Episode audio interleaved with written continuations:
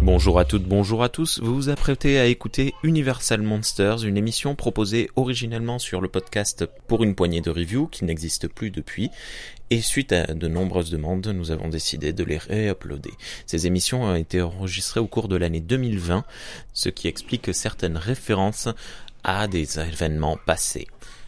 Bonne écoute à toutes et à tous sur Galaxy Pop.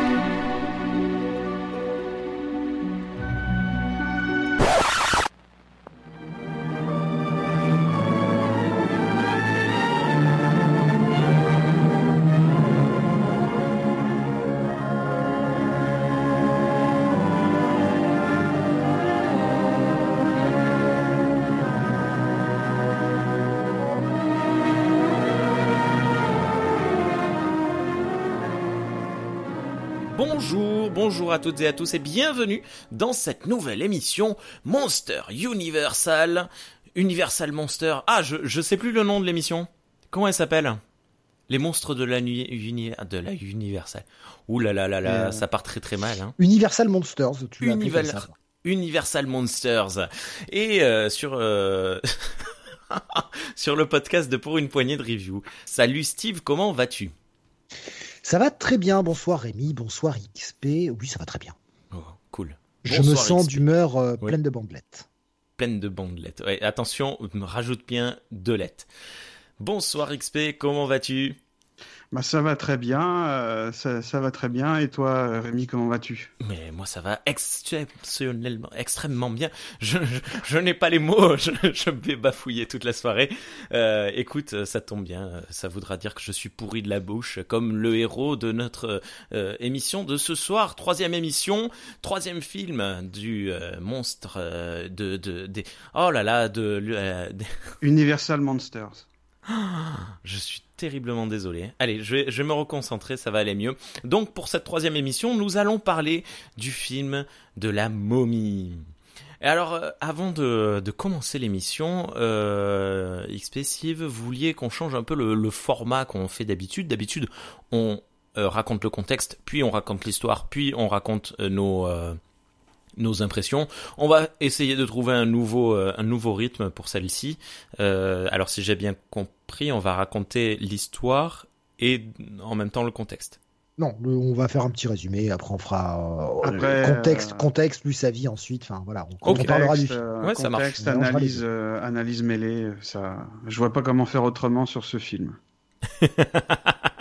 ok, ça marche. Eh ben écoute, euh, Steve, est-ce que tu veux faire le, le, le résumé ou je m'en Je, occupe un je- bah si tu veux, si tu veux le faire avec plaisir, sinon je m'y étais préparé.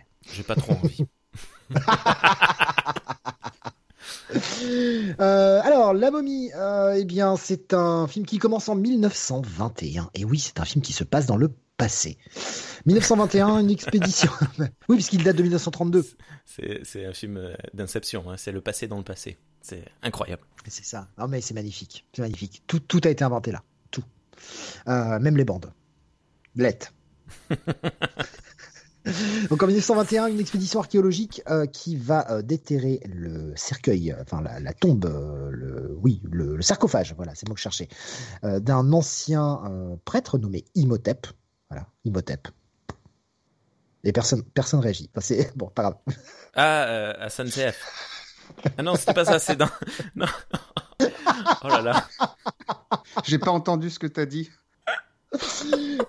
Non, mais c'était en référence au nul, tu sais, à SNCF. machin. Les inconnus. Euh, ouais, Ah les- non, euh, les nuls. Non, non, les, nuls, les nuls. les nuls. Ouais. Pardon, oui, oh, bravo. Euh, Euh, non, mais je pensais à Imhotep euh, mais oui, oui, oui, et Obélix euh, chez, chez Cléopâtre. Mission Cléopâtre, ouais. Euh, Mission Cléopâtre. Mission, Mission Cléopâtre. C'est la version, la version US. Oh. C'est pour l'exportation.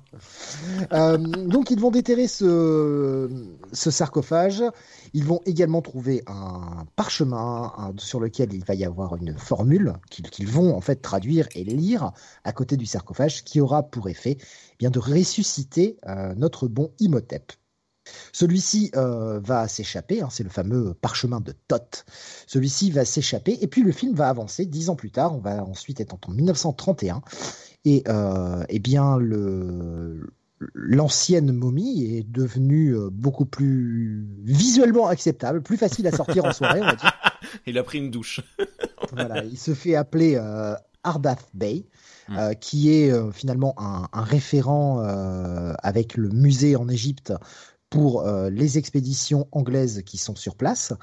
Et celui-ci eh bien, va tomber plus ou moins sous le charme amoureux euh, de la fille de, de celui qui gère l'expédition, car elle est la réincarnation Euh, de la princesse bien-aimée pour laquelle il avait fauté et pour laquelle il avait été finalement euh, momifié, puisque c'était un grand prêtre qui était tombé amoureux de cette fiancée du pharaon et qui avait été châtié pour cela. Il va donc. Il va donc essayer de la, de la reconquérir, de lui faire rappeler ses vies passées et de la, suite à une petite, euh, une petite incantation magique, lui donner la vie éternelle comme lui l'a et, euh, et, et voilà, et elle va pas être forcément très d'accord, la madame. Alors, il y a, y a juste une, une toute petite erreur. C'est pas la fille du, du chef de l'expédition. euh, c'est euh, la, la fille de, du gouverneur du Soudan. Pas du gouverneur Ah, de je ne sais plus. Je sais plus le titre de ce monsieur, euh, qu'on ne voit pas d'ailleurs. Mais par contre, c'est le fils du chef de l'expédition qui est un genre de, de héros euh, chevalier servant. qui euh, tombe qui amoureux d'elle, oui, pardon. voilà, qui tombe également amoureux d'elle. J'ai confondu, puisqu'elle est Non, moitié non, égyptienne, c'est- et c'est pour ça d'ailleurs qu'elle est la réincarnation. Autant pour moi, je, excuse-moi, Oui. été Et c'est pour ça qu'ils ont pris une actrice extrêmement blanche. et que... Enfin bref. Mais parce qu'elle est moitié égyptienne. Ouais, ouais, ouais. Oui, d'ailleurs, euh, oui, oui, d'ailleurs, à un moment, il lui dit, euh, vous êtes à moitié égyptienne. Elle lui dit, mais comment vous le savez? Oui, c'est vrai que tout le monde peut se demander parce qu'elle est pas du tout euh, typée. C'est maquillage. Mais ouais. c'est maquillage avec les Ah, elle traits a qui mis trop de fond de très teint loin. blanc. Ouais. Non, mais c'est les traits, les traits de Rimmel qui vont très très loin, tu sais. Hum, ouais. Ok. Je- je, je vois les. je, vois Non, mais alors, on, on va, on va en parler euh, un peu plus tard dans l'émission parce que moi, j'ai, j'ai, j'ai- enfin bref, il y a des trucs à dire. Bon voilà, je- j'ai fait le résumé assez rapidement pour qu'on puisse passer à la suite du film. De toute façon, on va, on va en parler quand on va analyser. Hein, c'est... Ouais. Voilà, il n'y a pas, il y a pas grand chose de plus à raconter. Ouais. Donc, euh, un peu de contexte? Oui, un peu de, un peu de contexte. La, la Universal cherche à, cherche à monter pour la première fois un film sur le nom de Boris Karloff, puisque pour euh, Universal, il avait tourné euh, Frankenstein en 1931 et en, en 1932, il était, euh, il était à l'affiche, mais dans un, dans un petit rôle dans The Old Dark House réalisé par James Well qui est un petit bijou qui euh, introduit la, la maison gothique. Et euh, pour, euh, pour ce faire, la Universal engage euh, la, la journaliste et scénariste Nina Wilcox Putman. Alors, euh, Nina Wilcox Putman est, est, co- est connue pour ses, publications dans des revues euh, telles que le Saturday Evening Post. C'est euh, une personne indépendante aux opinions tranchées. Et c'est une des premières femmes à, défendre justement le droit des femmes à travers des, des fictions qui traitaient euh, de, de la vie familiale et professionnelle des femmes, mais dans un style euh, humoristique.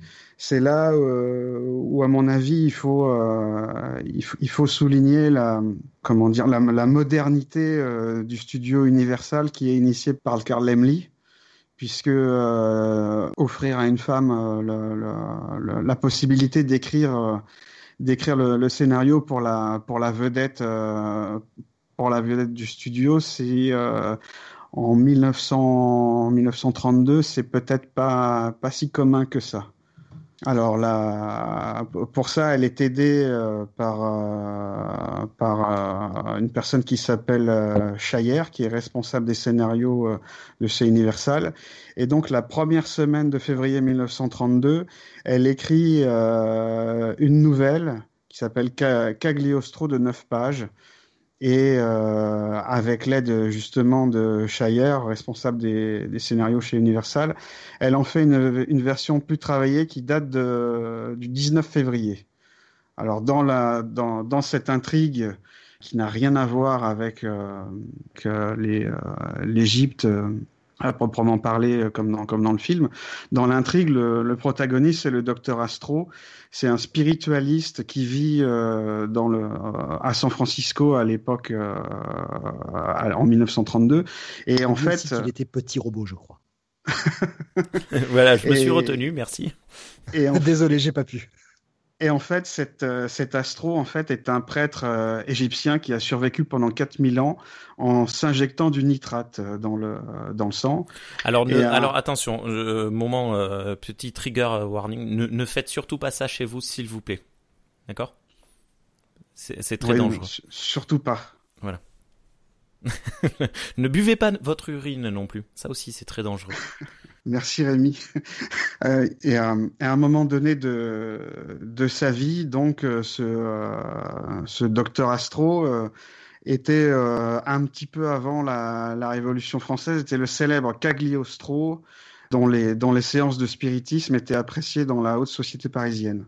Et dans son euh, dans son scénario, euh, Cagliostro ou le docteur euh, Astro euh, observait les gens grâce à un système de, de vidéosurveillance et euh, il dirigeait un rayon de la mort vers des vers des médaillons qu'il donnait à ses victimes. Et c'est de, de cette façon qu'il parvenait à les à les voler et à supprimer ses ennemis. Il était aussi aidé par un Nubien muet qui était à son service.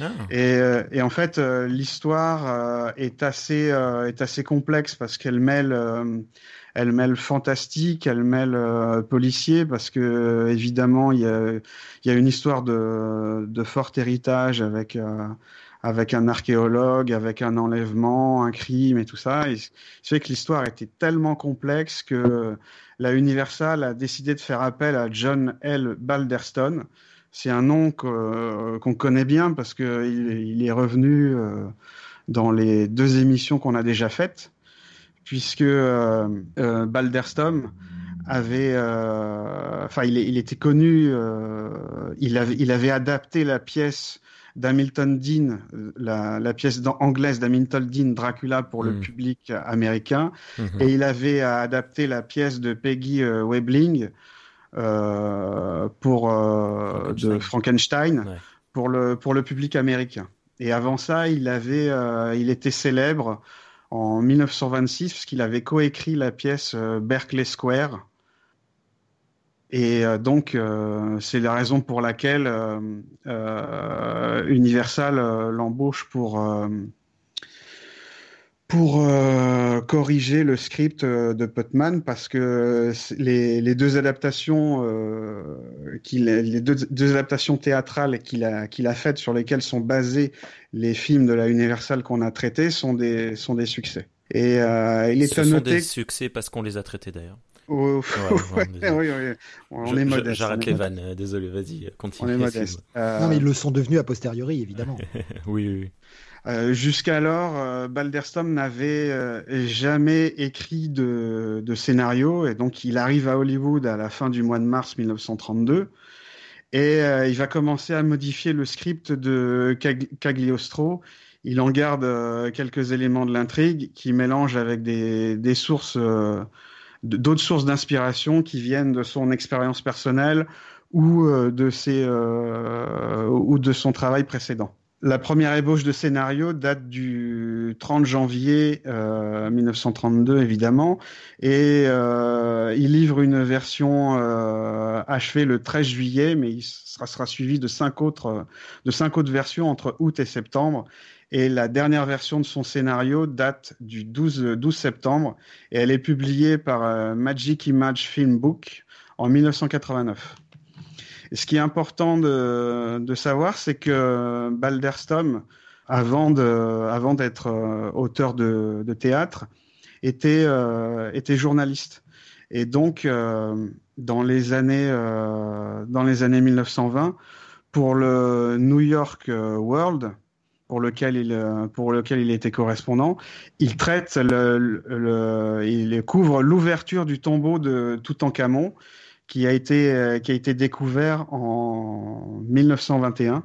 Euh, d'après les d'après certains, euh, Balderstom était euh, était très féru euh, très féru d'histoire. Il était très intrigué par par les par l'Égypte ancienne Et euh, notamment cette histoire de, de tombeau de, de Toutankhamon va passionner les, les gens à Mm. l'époque, puisqu'il y a une, euh, il y a la, les, les journaux euh, font, le, font les gros titres sur plusieurs années sur la fameuse malédiction de, de Toutankhamon où 13, euh, 13 Ouais. personnes qui auraient approché le, le tombeau seraient mortes.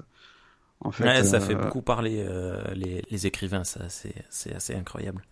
Oui, alors que, alors qu'en fait, ça serait le, le, le fait d'un moustique euh, qui aurait tué les, euh, qui aurait tué les, les archéologues en les, euh, en les piquant. Donc c'est là, c'est, c'est pour ça que au début, euh, au début du, du film, en fait, euh, bah, Balder- Balderstom utilise, euh, utilise la, la découverte du tombeau de, de Toutankhamon. Cette fois, il est, Toutankhamon est, rem- est remplacé par le, par le le tombeau d'Imhotep. Au début de, de la scène, quand il trouve le, le coffret, il y a, il y a une malédiction qui dit que quiconque, euh, quiconque euh, ouvrira le coffret trouvera la mort, sauf que, en fait, euh, Balderstom, euh, pour Balderstom, c'est pas vraiment une, malédiction ou une, condamnation à mort, puisque les, euh, les personnes qui ouvrent le coffret se retrouvent sous l'influence euh, d'Imhotep, qui en fait va les, euh, va les hypnotiser pour, pour obtenir ce qu'il veut, et il les tue uniquement si il lui barre, il lui barre le passage. Mais il n'a pas du tout, pas du tout des velléités vengeresses comme comme pouvait l'avoir la légende de, de Toutankhamon. Ouais, c'est vrai que ouais, il il est pas du tout euh, énervé contre l'humanité entière et tout. Non, non, il a son objectif et il ne, se tient qu'à cela.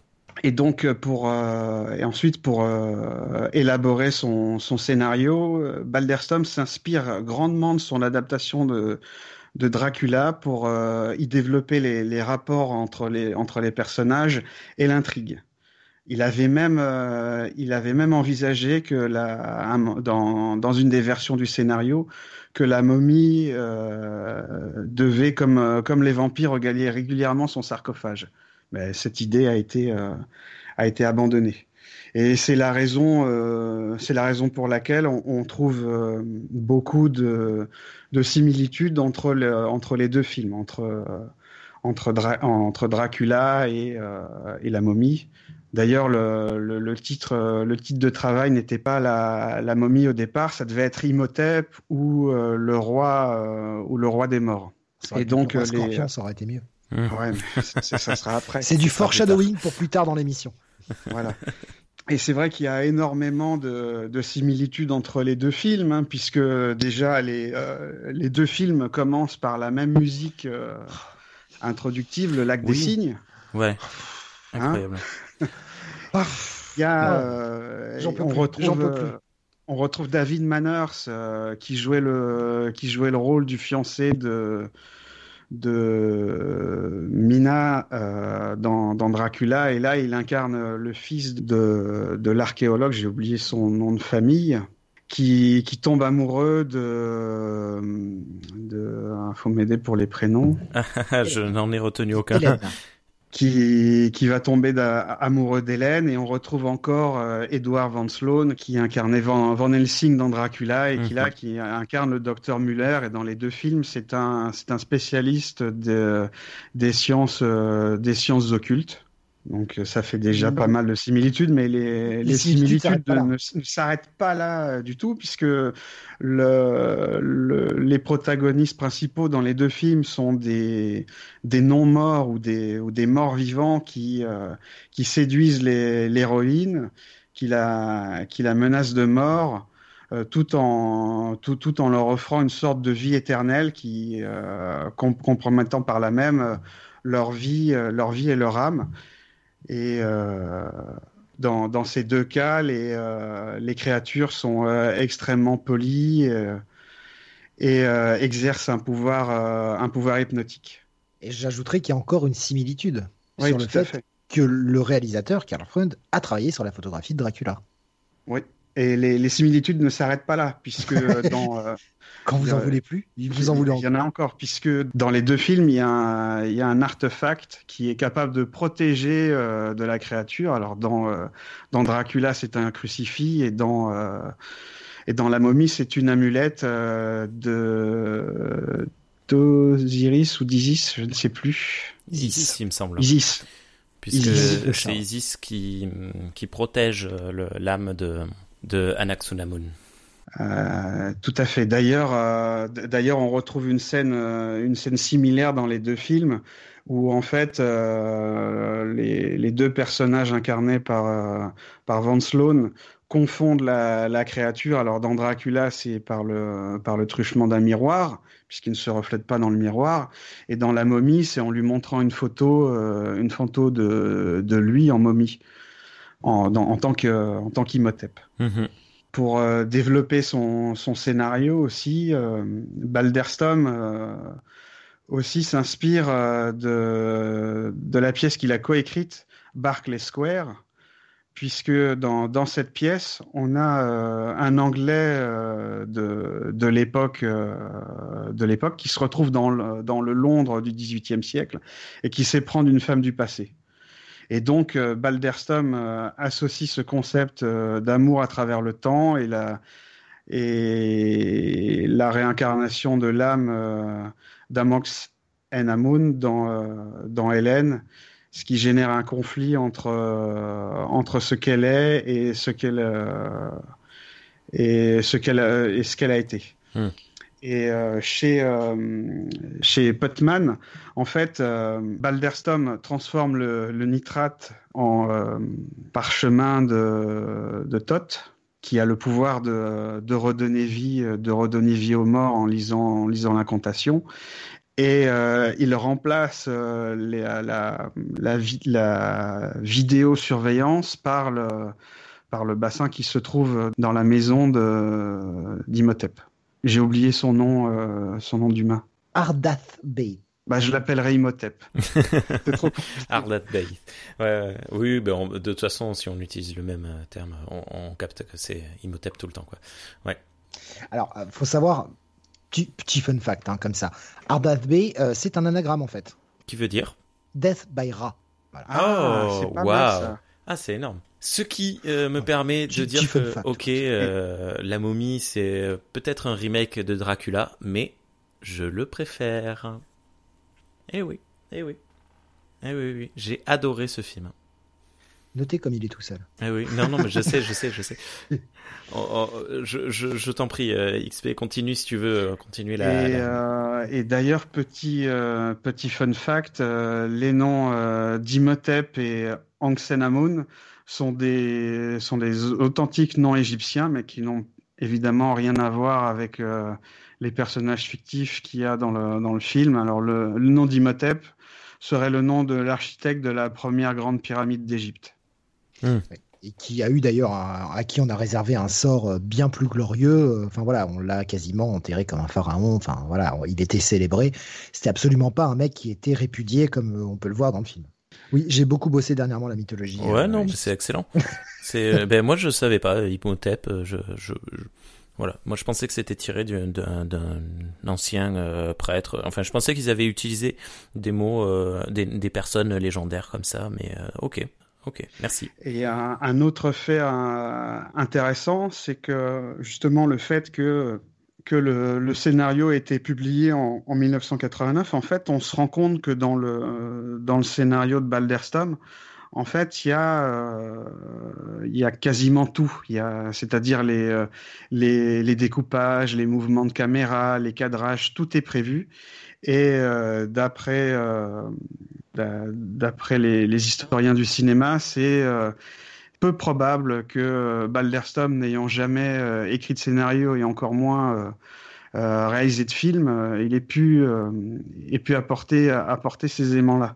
Donc pour, pour beaucoup, mais évidemment il n'y a pas de preuves, il y aurait l'idée que Karl Freud, qui, qui a annoncé à la réalisation le 29 août 1932 à la réalisation d'Imhotep, c'est le, le, titre, euh, le, le, titre de l'époque, eh bien, c'est le, le, 29 août, c'est une semaine avant que Balderstom achève sa sixième version du scénario, deux semaines avant le, découpage et 21 jours avant le tournage, ce qui laisse, ce qui leur laisse un mois pour pour travailler ensemble le, le scénario. Et c'est euh, c'est une hypothèse qui est qui est qui est probable que les deux aient travaillé euh, vraiment euh, main main dans la main. Et ce qui est très intéressant, c'est que pour l'histoire du cinéma et pour l'histoire de la de la Universal, c'est que sur la sur la momie, en fait, en tant que en tant que réalisateur, Karl Freund euh, pouvait pour, pour, la première fois être aidé de, de l'auteur, donc de Balderstom, pour réviser le scénario. Ah, et avant la momie, cette, euh, cette pratique n'existait pas. Moi, je trouve que c'est euh, c'est une étape importante ah pour, le, pour le cinéma et pour la Universal. Alors, je ne sais pas si cette pratique était développée dans les autres studios, mais en tout cas, ça l'est pour la, pour la Universal et je trouve que c'était important de le, de le signaler. Alors peut-être que euh, vous pouvez peut-être un peu parler de, de Karl Freund. Eh bien, traduit en français, c'est donc Karl Lamy. Merci Steve. 8 ans d'allemand. moi j'allais faire une blague sur Freud, euh, mais euh, ok. Ah, c'est la faute à sa maman donc? Voilà. Karl Freund, eh bien, Karl Freund, c'est quelqu'un qui a commencé sa carrière en Allemagne, hein, comme son nom l'indique, et qui, bah, qui a eu une carrière en tant que réalisateur assez pauvre puisqu'il a, il a la base plutôt chef-op et plutôt directeur photo. Il a beaucoup travaillé en, Allemagne hein, sur le, cinéma allemand. Et un de ses plus grands films sur lesquels il a travaillé reste Metropolis. Bon, c'est pas le seul, hein, il a travaillé sur Le Golem aussi, mais euh, le plus grand, c'est Metropolis. Donc il s'est exporté hmm. euh, aux États-Unis en 1930 et euh, après avoir travaillé justement sur la, photo de Dracula entre autres, eh bien on lui confia la momie pour son sa première réale en fait, c'est sa première réale à lui tout seul. Euh, carrière, euh, carrière de Real, bah, assez, euh, comme je disais, assez pauvre puisqu'il va réaliser très peu de films. film, film. En tout cas, sa carrière en tant que, réalisateur de films se terminera avec Mad Love, qui est une adaptation des Mains d'Orlac, en 1935. Et puis, il retournera à la, photographie par la suite. et il travaillera notamment sur la série I Love Lucy, tout à fait. Et la, légende raconte que ce serait lui qui aurait euh, inventé le, principe de tourner à, trois caméras une sitcom. Et euh, la, série euh, I Love Lucy est est une euh, normalement une série qui doit être chère au cœur de au cœur des fans de, de Star Trek puisque c'est c'est euh, la, la, comédienne euh, Lucy justement qui va qui va produire la série Star Trek aussi bien bien des années plus tard. Et comment me faire passer pour un idiot parce que je ne connaissais pas I Love Star Trek? I, love Lucy. pardon. ok. Il bah, faut dire qu'en France on l'a Là, ça n'a pas été beaucoup beaucoup diffusé. Non, ça n'a pas été beaucoup diffusé. Et puis, euh, ce qu'il faut dire aussi sur euh, Karl Freund, c'est qu'en Allemagne, il a il a filmé euh, dix films de de Murnau, mais bizarrement, pas, il n'a pas participé à, à Nosferatu. Et l'historien du cinéma qui qui, qui dit les les commentaires audio, Paul M. Euh, Johnson dit que sur le sur le film, en fait, il apporte euh, sur le film La Momie, Karl Freud apporte son l'expérience qu'il a acquise en Allemagne dans les années 20 et notamment euh, sur la la lenteur des mouvements de des des mouvements de caméra, c'est c'est un style, c'est un style visuel justement qui est qui est acquis de, de son expérience dans les années 20 et, euh, c'est un style qui s'attarde sur des sur des images pour créer ce qui ce qui s'appelle je sais pas le dire en allemand mais le le Stimmung ce qui euh, ce qui signifie un sens de l'atmosphère psychologique qui entoure les personnages et les objets. Hmm. Par exemple, sur euh, le fait de, de, de, de, la lenteur de, de, sa mise en scène, en fait, ça, ça participe aussi à l'efficacité de Karl Freund pour, pour filmer, je pense, euh, notamment à la, à la scène de fin où euh, on, a, euh, on a trois photos. Basiquement, on a trois photos. On a un plan euh, du musée du Caire, un plan avec les barreaux, les barreaux ouverts, et après un plan avec le gardien, le gardien du musée, ah, oui. qui est qui est inconscient à terre. Donc en trois, juste en trois photos, Karl Freund nous fait comprendre ils sont au musée du Caire, ils sont entrés par effraction et que le et que le garde est inconscient. Ouais, ça marche très très très bien, ouais. Juste en trois photos. On peut pas euh, faire plus efficace. Très vite pour pour euh, conclure, je suis désolé, je reviens tout petit peu en arrière pour conclure sur euh, sur la partie I Love Lucy et Karl Freund, puisque après si on n'en parlera plus. I Love Lucy, c'est bah, la assez grosse série, il y a eu 179 épisodes au total et Karl Freund aura bossé sur 159 des épisodes. Donc il a quasiment géré toute la série, quoi. Et euh, la série, a, comme je le disais, a été très très peu diffusée en France puisque euh, elle a eu droit à une diffusion française qu'à partir de 99 sur Teva. 1999. Ah oui, oui, oui. D'accord. Voilà, donc c'est pour dire qu'elle a vraiment pas été diffusée en France. Six saisons, voilà, de, octobre 51 à mai 57. Voilà, c'était tout. Alors que c'est vraiment un monument de la télévision aux États-Unis qui est multi, multi, multi, multi rediffusé et, et justement la comédienne Lucie est devenue une une productrice euh, influente, euh, bah, comme on l'a dit, elle a produit après la, la série euh, Star Trek. Bah, grâce au studio des Ilus, ouais. Carl Freund, du coup, et lui est décédé en 1969 à l'âge de 79 ans.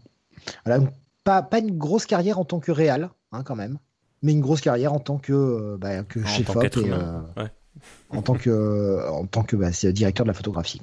C'est surtout là qu'il aura été le plus influent. Oui, oui. Puis ce qui est fou, c'est qu'il apporte, euh, apporte le fait de collaborer avec le, avec le scénariste aussi. C'est très important. Euh. Et euh, en, Allemagne, il a apporté aussi, d'après ce que j'ai, lu et entendu, il a inventé les, les mouvements, les mouvements de, de caméra dans le, dans le cinéma allemand.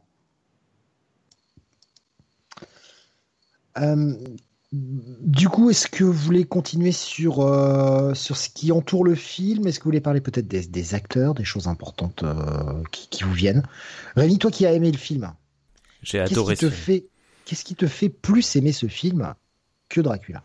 Alors, la réalisation, évidemment, que je trouve beaucoup plus euh, rythmée que Dracula, qui, qui franchement avait un côté très plan-plan. On en avait parlé, bon, c'était un peu la découverte. Euh, il y a, c'est, assez voulu également pour l'effet gothique, mais là, je trouve qu'il y a beaucoup plus de. Je, je sais pas, je, je, je, rentre plus dans le truc. L'histoire également me marche beaucoup plus. Euh, Alors que pourtant, il a un budget inférieur. Hein, ouais. Que Dracula. Ouais, mais euh, bah, déjà, il y a des mouvements de caméra, tu vois. Alors que dans Dracula, il y en a pas. Et euh, d'ailleurs, j'en ai marqué un sublime euh, à un moment, euh, enfin un sublime, un, que j'ai trouvé très très beau à un moment dans le dans le film. C'est au tout début du film, le jeune le jeune archéologue est en train de, de regarder la tablette, là, le coffre, et il il tient une lampe à la main. Mm-hmm.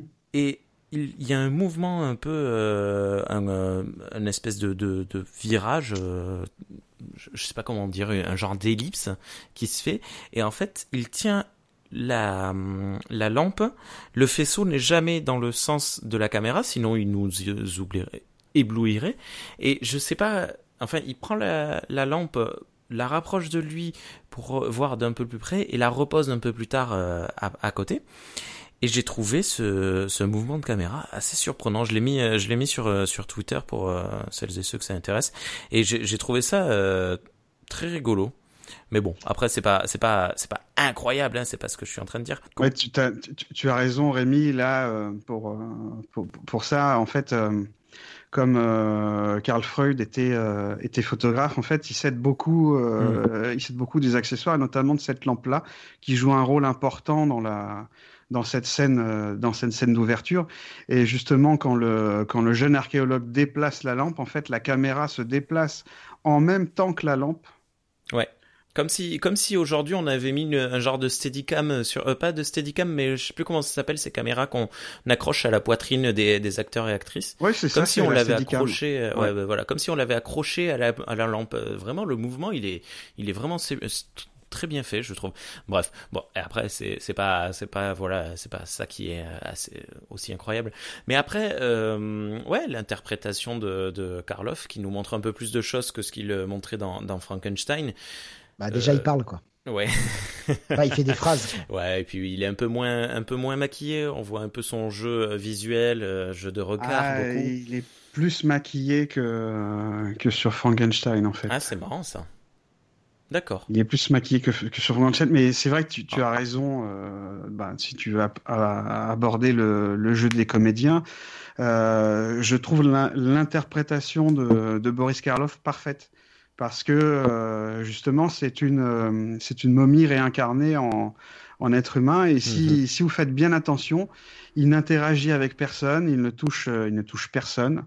Il, euh, il dit non euh, quand euh, quand il y a l'archéologue, c'est comment s'appelle-t-il cet archéologue quand, le chef archéologue veut le toucher, il, il refuse. Veut, le toucher, il refuse, il refuse de, de, lui toucher la main et puis. Euh, et pourquoi? C'est parce que on voit au début, euh, au début dans la scène d'introduction, quand il part avec le, le parchemin, on voit l'empreinte de ses mains qui est euh, pleine de poussière ou de sable, et on verra euh, à la fin, euh, à la toute fin du film, dans le dans le musée, quand Hélène est habillée en, en Xenamoon, il lui touche, il lui touche le bras et on constate que il a laissé une marque de, de mmh. poussière ou de sable. Donc ça induit l'idée en fait que bah euh, Imhotep serait euh, serait peut-être un, un, conglomérat ou, un amas de sable et de et de poussière incarnée, ce qui expliquerait pourquoi il se déplace euh, très lentement, qu'il parle lentement, parce que hmm. son enveloppe charnelle est très fragile. Peut-être pas si immortel que ça en fait. Ouais. Et ça, c'est euh, ça, c'est très malin de, de la part de Boris Karloff et c'est euh, c'est une très bonne direction c'est une très bonne direction d'acteur. Ouais. Il euh, y a ça, et puis euh, moi, cette histoire des. Oui, pardon. Non, non j'allais dire, dans, dans, dans la, la, même scène dont tu parlais tout à l'heure avec euh, le, le, coup de, de, la lampe, il y a mm. cette scène du, du rire hystérique. Oh là là là là Qui est magnifique. Cette scène-là, elle est magnifique. Ah, elle est... Parce que finalement, on ne voit, on ne, on ne voit même pas la momie, on voit juste deux trois bandelettes, on voit, on voit rien quoi. Oui, tout est hors champ. Tout est hors champ et c'est ce rire complètement hystérique du mec qui devient fou euh, qui te fait comprendre que, enfin, la, réaction peut paraître peut-être désuète aujourd'hui parce qu'on est plus habitué à euh, dès qu'on voit un monstre, euh, bah, des, des scream queens, hein, clairement. Là, pas du tout. Déjà, c'est un homme qui d'abord hurle, ce qui, qui change par rapport à d'habitude. Même déjà, on voyait dans Dracula ou dans Frankenstein, les cris étaient poussés par des femmes. Là, c'est un homme qui pousse le cri et qui, qui en fait devient, devient fou à en rigoler et, et, on le comprend par la suite à être enfermé à l'asile comme ça et mourir en, rigolant en fait. Il y a, un côté très euh, Lovecraftien là. Ouais, ouais, hors, écran, mais on nous l'explique. Et moi, ce démarrage-là, c'est vraiment génial. D'ailleurs, le démarrage est assez intéressant. On a euh, le fameux échange euh, qui est devenu un classique de, dans les dans les œuvres de manière générale, avec euh, le jeune qui veut réussir, qui est jeune visionnaire, face à l'ancien plus réservé, plus sûr à la retenue, la réflexion, et, et, le jeune qui veut réussir, ben, et au final eh ben, il est puni par, euh, pour son... Euh, son arrivisme. Ouais, son arrivisme, merci beaucoup. Et, euh, et, ouais, et puis le fait qu'il devienne fou et, et non pas qu'il soit tué, moi je trouve ça, je trouve ça génial. Ça aurait été tellement facile de faire une momie qui tue à tour de bras. Ben non.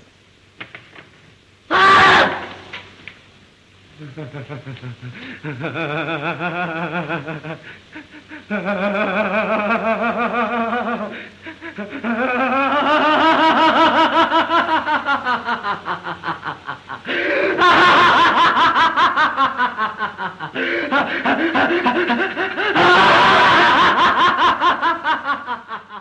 Ah, el... Alors, la momie en elle-même ne tue pas, Imhotep tue derrière. Enfin, ouais, euh, tue derrière euh, en. Il tue quelques en personnes. Agissant, En agissant avec des espèces de pouvoirs magiques et en leur faisant arrêter le cœur, quoi. Il tue uniquement euh, ceux, ceux, qui, ceux qui lui barrent le passage. mais, mais c'est pas, c'est pas son intention première. D'ailleurs, il n'hésite pas à tuer quand même. Hein. oui, oui, mais. D'ailleurs, c'est l'occasion peut-être de parler de, du travail de Jack Pierce et avant de parler de, du, du, travail de Jack Pierce sur la momie, j'aimerais j'aimerais revenir un peu sur sur son historique et sa carrière.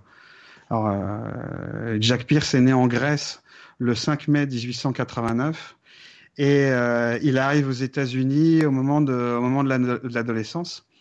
Et dans les euh, dans les années 20, il a des petits boulots, euh, des petits boulots au cinéma. Il est euh, il est très impressionné par le par le travail de de maquilleur de comment il s'appelle du comédien l'homme au mille visages. Ah, Loncini. Le Loncini, voilà, il est très impressionné par Loncini et c'est et c'est ce qu'il veut faire. Et c'est c'est ce qu'il va c'est ce qu'il va faire en 1927 puisque il, euh, sur le film The Monkey euh, Talk, donc le singe qui parle, euh, un film de Raoul Walsh de 1927, qui est réalisé par la Fox. Bah, justement, j'allais, j'allais y venir. Ah, pardon. j'allais y venir. Il, il fait le, le maquillage du, du, comédien Jacques, Jacques Lerner, qui incarne François. François, François le français. Fao, alias le singe euh, Joko. Et d'ailleurs, euh, si, vous, si vous vous amusez à chercher des photos euh, de, The Monkey Talk, vous verrez que le, son, son, maquillage de singe est vraiment parfait et qu'il n'a vraiment pas, pas à rougir comparé au travail qu'a fait John Chambers sur la planète des singes.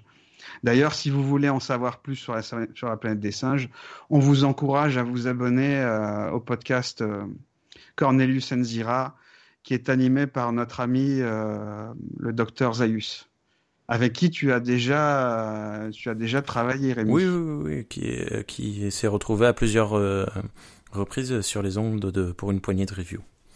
Oui, et puis l'année l'année suivante, donc en 1928, il, euh, il participe au film euh, The Man Who Loaf, L'homme qui rit, de Paul, euh, de Paul Lenny, où il va maquiller Conrad Vade, le, le, comédien qui joue le rôle de Gwynplaine.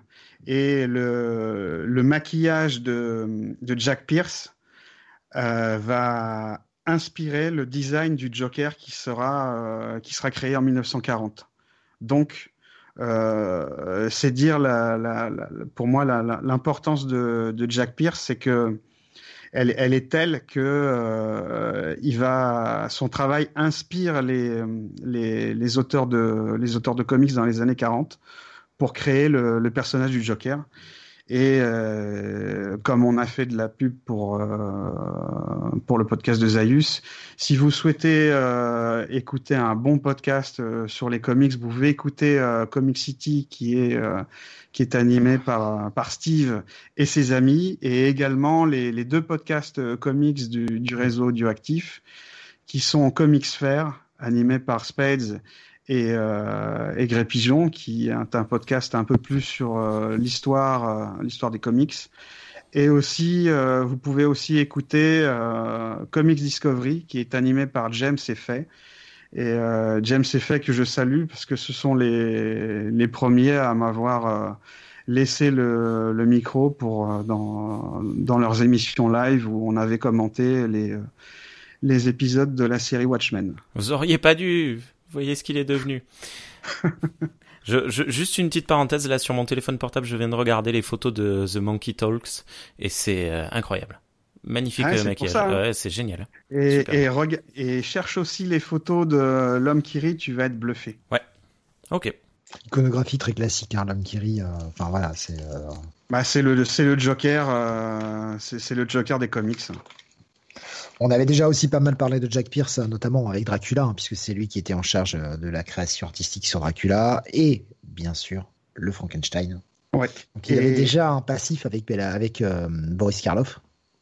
Ouais, oui, justement, j'ai pas encore fini parce que suite à suite à ces deux films, Karl Lemley le, le, prend sous le prend sous son aile pour euh, l'engager au département maquillage de la Universal et il est à noter que Jack Pierce et euh, Boris Karloff vont avoir une carrière, euh, une carrière parallèle. Ils vont beaucoup collaborer ensemble pour la pour la Universal et surtout ce sont euh, deux deux artistes qui bénéficie euh, par, par, enfin, qui arrive à émerger suite à la disparition tragique de de Long Long Chenet qui, qui est mort d'un cancer d'un cancer foudroyant. Et vraiment sur la sur la momie, c'est là où Jack Pierce est au est au sommet et, et, au sommet, jamais il ne, il ne fera ah. de, maquillage aussi. Euh, enfin, c'est mon avis. Hein. Ah, moi, je suis moyen d'accord. Il y a quand même un film dont on parlera dans quelques émissions où, euh, où il s'est aussi énormément arraché. Puisque euh, sur la sur la momie, en fait, le, la, la, scène la scène d'introduction dont tu parles, Rémi, en fait, il a mis, il aurait mis 8 heures à, à maquiller et à, et à embaumer Boris Karloff. Pour rien. Pour euh, oui, en fait, euh, c'était juste pour une journée parce qu'en fait, euh, Karl Lemley ne le cadre uniquement euh, la tête où on voit ses yeux se réveiller et ses bras qui étaient qui, qui, étaient croisés se se, se décroiser. D'ailleurs, cette scène aussi de réveil est super. Pardon. Ah oui, tout à fait. Et il est à noter d'ailleurs que sur le que sur le costume, il n'avait pas prévu de de fermeture éclair pour euh, que Boris Karloff puisse soulager les, ses besoins naturels. Ah. Ce qui ne sera pas le cas par la suite sur les autres, euh, sur les autres films de la, de la momie. Alors, et euh, dans le dans un des commentaires audio du du Blu-ray, on a le le grand maquilleur euh, Rick Baker qui participe aux commentaires aux commentaires audio et il explique qu'à l'époque, ben en fait il y avait que de la colle, euh, du coton et du euh, et du collodion pour faire le maquillage. Donc il dit on tirait la peau de Karloff pour la vieillir et on la badigeonnait de colle, on la recouvrait de coton, on remettait une couche de colle ou de collodion et on la séchait. Et une fois sec, Jacques, Jack Pierce relâchait le tout pour obtenir pour obtenir les rides de, de, Boris Karloff et il a dû faire plusieurs plusieurs couches. Ah, je, trouve personnellement le maquillage, euh, quand il est humain, beaucoup plus saisissant que quand il est en momie. Oui. Oui, d'ailleurs, il y a. Surtout qu'il joue avec les gros plans plusieurs fois, justement, pour bien mettre en avant ce maquillage, et c'est somptueux. D'ailleurs, il y a un plan, euh, il y a un plan sublime. C'est le plan le plus connu euh, du, du, film. D'ailleurs, tu l'as, tu l'avais partagé, euh, tu l'avais partagé sur Twitter, Rémi. C'est le plan où il est filmé en contre-plongée avec des ombres, où on il a le visage creux et les yeux, les yeux qui s'allument. Et justement, cette image de, de Boris Karloff en en Imhotep avec les yeux qui s'allument sera, sera reprise et, et, caricaturée dans le film euh, Astérix et les douze travaux, euh, les, les travaux d'Astérix. Eh oui, tu, tu, m'as dit ça, j'étais très surpris de, de, de, voir ça, mais c'est vrai en fait. Maintenant que tu me l'as dit, c'est flagrant. Hein. C'est la scène où il rentre et le l'Égyptien euh, hypnotise les gens et il dit tu es un sanglier. Par Osiris et par Apis, tu es un sanglier. Vous êtes prêts? Je commence. Par Osiris et Parapis, regarde-moi, regarde-moi bien. Par Osiris et Parapis, tu es maintenant un... Tu es un sanglier, évidemment. chez Astérix, on est dans la caricature. Et les yeux, euh, les yeux d'Imhotep finissent dans le film par se transformer en, en, euh, en phare, en, phare de métro, enfin un truc complètement euh, psychédélique, mais pour dire à quel point cette euh, cette, cette photo a, a touché la, la culture populaire, puisqu'on la retrouve dans la dans, dans le film et donc la la bande dessinée la plus franco-belge, la plus la plus populaire de toutes, quoi. Ouais. Et alors ce, ce réveil, parce qu'on on l'a juste évoqué, moi je le trouve assez génial. Il ouvre les yeux très très très très très lentement alors que, euh, que, que ça aurait pu être une fois de plus facile de le faire ouvrir les yeux d'une brusquement. Ça aurait pu faire sursauter les gens dans le, dans le théâtre. Et non là ça fait euh, ça fait monter la pression. Tu te dis oh là là là là là, ça va être horrible. encore plus peur. Ouais c'est génial. Justement.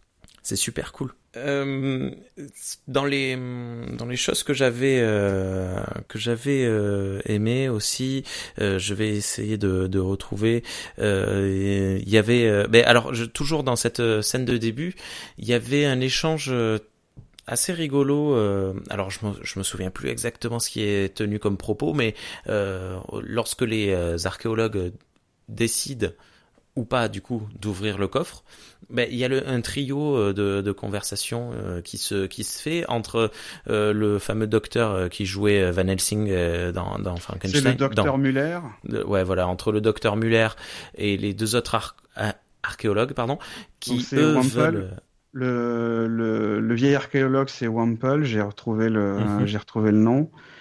Et le jeune, ça doit être euh, Ralph Norton. euh, Ralph Norton, c'est celui qui meurt de, de rire. Ouais, Ouais. c'est ça. C'est ça. Et euh, ben justement, les deux archéologues veulent absolument ouvrir le coffre et le docteur Muller ne veut pas. Euh, Il y a un échange de, de conversation. Enfin, je, je, sur le coup, ça m'a ça m'a marqué. Il y avait une position des personnages aussi. Euh, les deux archéologues sont assez dominants sur le coffre, là où le Muller est en, il se il se c'est un peu comme s'il couvrait le, coffre avec son corps. Ça c'est pareil, c'est assez léger, mais j'ai trouvé ça sympa.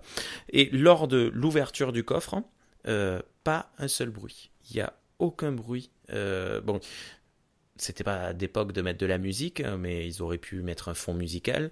Euh, mais surtout, il y avait un silence de mort qui régnait. Et, euh, et on retrouve un peu ce qu'on avait déjà dans Frankenstein avec euh, derrière l'archéologue qui ouvre le coffre, la vision de la momie qui est dominante et euh, Mm. qui m'a rappelé un peu cette, euh, la position de la mort euh, dans, dans Frankenstein. euh, Dans le Ah oui, dans le cimetière. Ouais, exactement, dans le cimetière et puis dans le labo. Euh, voilà, c'était euh, c'était un petit détail et le mais le silence euh, est, est très lourd, très pesant euh, là-dedans. Ah oui, je me demandais, est-ce que vous savez où est-ce que ça a été tourné? Est-ce que ça a été tourné euh, Vers dans la un main, désert à gauche. Non, il y a des. Alors, euh, je crois qu'il y a des. euh, il doit y avoir des stock shots de, de qui, ont été tournés en Égypte et euh, réellement au Caire, mais euh, il me semble que ça a dû être euh, tourné en Californie, euh, dans, dans, dans le désert en Californie, mais autrement tout est tourné dans, le- dans les studios de, de la Universal. Mm. D'ailleurs, les décors sont sublimes. Les, les décors sont très très beaux, ouais.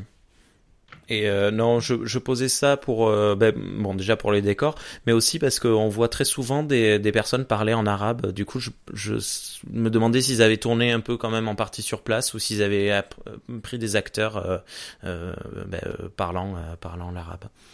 Mais bon, je, on ne le saura pas, pas ce soir.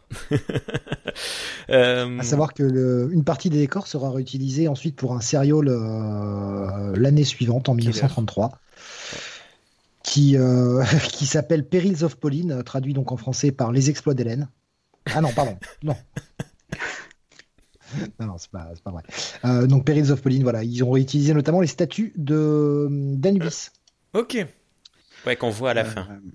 D'ailleurs, puisque tu es dans les, dans les décors, il faut saluer le, le travail de, du Hongrois euh, Willy Po- Pogani, le directeur artistique. C'est lui qui a dessiné euh, tous, les, tous les hiéroglyphes et euh, designé euh, toutes, toutes, les, toutes les statues et tout ça. C'est vraiment un, un boulot Mm. vraiment exceptionnel. C'était euh, un, illustrateur de, littérature. Il a notamment illustré euh, Alice euh, Alice au pays des merveilles. Et puis il avait avant euh, avant de participer à la momie, il avait euh, il avait fait les décors de, de trois films. Et avant ça, il avait fait deux pièces de théâtre, dont une qui avait un décor égyptien. Et c'est certainement euh, c'est cer- c'est certainement pour cette pièce où il y avait des décors, euh, des décors égyptiens qu'il a été embauché. Il a fait vraiment un travail vraiment sublime, quoi. Vraiment sublime. Ouais. Et Je- pour en revenir, au... oui, tu voulais dire quelque chose? Non, j'allais changer de sujet. Vas-y. Moi, je voulais, pu- puisqu'on avait commencé sur euh, sur euh, Boris Karloff, euh, on peut parler aussi de, de Zita Johan, la la comédienne qui joue Mhm. On Hélène. va en parler et, maintenant? Pourquoi tu voulais parler de Boris Ah non, Karloff? non, mais, non, mais c'est qu'il y a énormément à dire sur, sur cette pauvre dame. hein. Ah oui, oui, tout à fait. Tout à fait. Ah bah, c'est-à-dire que d'ailleurs, ce sont les deux Boris Karloff et, et Zita, et Zita Johan sont les sont deux comédiens qui ont souffert qui ont souffert sur le sur le tournage. Boris Karloff pour les, les heures de maquillage et Zita Johan pour d'autres raisons. Mais bon, avant ça, il faut revenir un peu sur Zita Johan. Euh, Zita Johan, c'est une euh, comédienne qui est née en Hongrie, qui arrive, euh, qui arrive. Il faut que je retrouve mes notes. Qui arrive aux États-Unis, qui, qui, qui, arrive avec ses parents aux États-Unis et qui commence à, qui commence à Broadway dans les années 20, la nouvelle vague des, des années 20. Et la momie est, son, seulement son troisième film. Et euh, elle a, comment dire, elle a, elle a un caractère assez fort. Et euh, à, cette époque-là, elle touche euh, à peu près 7500 dollars par semaine pour le rôle. Et en fait, le tournage s'est pas très bien passé avec le réalisateur Karl Freud, oh. qui, oui, qui l'a pris en grippe pour montrer euh, certainement pour montrer que c'était lui le c'était lui le c'était lui le réalisateur c'est lui qui décidait notamment euh, dans, lors de lors d'interviews elle a dit que Karl Freud lui avait demandé un jour euh, de qu'elle devait tourner une scène à moitié nue. Elle lui avait demandé pourquoi et il lui avait répondu euh, que c'était euh, que c'était lui le que c'était lui le réalisateur et qu'elle n'allait pas savoir pourquoi. Et lui, elle lui avait rétorqué euh, je serais ravi de, de jouer à moitié nu si vous vous ne vous faites pas censurer. Et euh, lors, euh, lors du tournage, leur relation était, euh, était tellement tendue que, par exemple, Karl Freud la, ne lui avait pas donné de, de, de, chaise à son nom et il a, il a obligé à, à se tenir debout deux jours, deux jours d'affilée pour qu'elle n'ait pas un seul faux pli sur sa jupe. Ah oui, c'est ah c'est un bâtard. Il la faisait, il la faisait euh, se reposer le long d'une, d'une, planche en bois euh, pour qu'elle puisse appuyer son dos, mais euh, ne pas plisser la jupe. C'était la chose importante. Pour, pour ce qui est de, de la, la, scène à moitié nue, la véracité du truc est discutable. Oui. Parce que bah le, le, on est encore sur l'époque pré-code. Le code, le code de censure, le code Hayes arrivera un petit peu après. donc, c'est assez discutable euh, sur le fait que euh, cette réponse de si la censure ne vous empêche pas de le faire, oui, mais à l'époque, il n'y avait pas vraiment de censure. Bon, bon. Enfin, s'il y avait quand même, euh, s'il y avait quand même une une, une censure, on l'a vu sur on l'a vu sur Dracula. Le comité de censure n'était pas si si important que ça encore. Malgré tout, mais je pense que c'était parce que Karl Freund avait envie de se avait envie de se rincer l'œil. Et encore une fois, ce sont ce sont les, euh, c'est le témoignage de, de Zita Johan après coup. Et d'ailleurs, ceux qui l'ont, euh, ceux qui l'ont interviewé disent qu'après, elle a, euh, elle a une passion pour le, pour le spiritisme et, et l'occulte, avec des propos un peu. Oui, elle a voulu aussi beaucoup influencer. Elle a été très déçue parce qu'il y a toute une scène, on voit hein, toute la scène de, de, momification finalement, ou en tout cas d'enterrement vivant de, de Imhotep et euh, cette scène devait être vachement rallongée, elle devait avoir tout un tas de vies antérieures qui devaient être montrées. Ces scènes-là ne seront jamais apparues. Qui, ont été tournées, hein, parce qu'on a retrouvé des photos, mais qui ont été enlevées du montage. En fait, c'est comme, comme tu le dis, en fait, euh, l'histoire, euh, l'histoire de qu'a écrit Balderstom, en fait, c'est que en fait, euh, Imhotep et euh, Anxelamoun se retrouvaient à différentes époques, euh, à, différentes époques de l'histoire. Euh, ah, la pour les fans de comics, Hawkman et Old Girl, hein, pour les, fans de comics. À, différentes époques, ils ne pouvaient jamais consommer leur amour parce que leur amour était maudit sur sur plusieurs sur plusieurs générations et c'est c'est au montage qu'il a été décidé de supprimer ces ces, euh, ces flashbacks parce qu'ils estimaient que ça ralentissait le, le, rythme et que ça n'apportait rien, euh, ça n'apportait rien à l'histoire. Ouais, je, je vois ce que tu veux dire. Ouais. Ça, je, en toute honnêteté, moi, une histoire d'amour, tu vois, qui défie la mort, qui traverse les siècles et tout, je, trouve ça super cool. Mais dans l'action du film, je pense que ça aurait, enfin, je, je trouve ça bien le fait de d'avoir cette, voilà, ce, cette coupe franche entre les deux, euh, les deux euh, incarnations de la du personnage. Je, je, je sais pas ce que j'aurais pensé de de voir qu'il y avait eu plusieurs réincarnations. Et justement, en parlant de, de scènes coupées pour la pauvre Zita Johan, euh, elle a dû tourner une scène dans une arène avec des lions. Oh.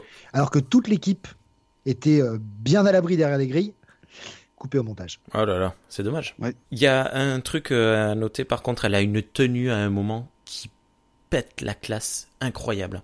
Euh, c'est lorsqu'elle va voir euh, Imhotep euh, qu'il lui montre justement, qu'il lui révèle qu'elle a eu une vie antérieure, là qu'elle est avec son chien. D'ailleurs, laissez les chiens tranquilles, ne touchez pas aux chiens, s'il vous plaît. Arrêtez de tuer les chiens dans le cinéma, c'est horrible. Ne faites pas ça.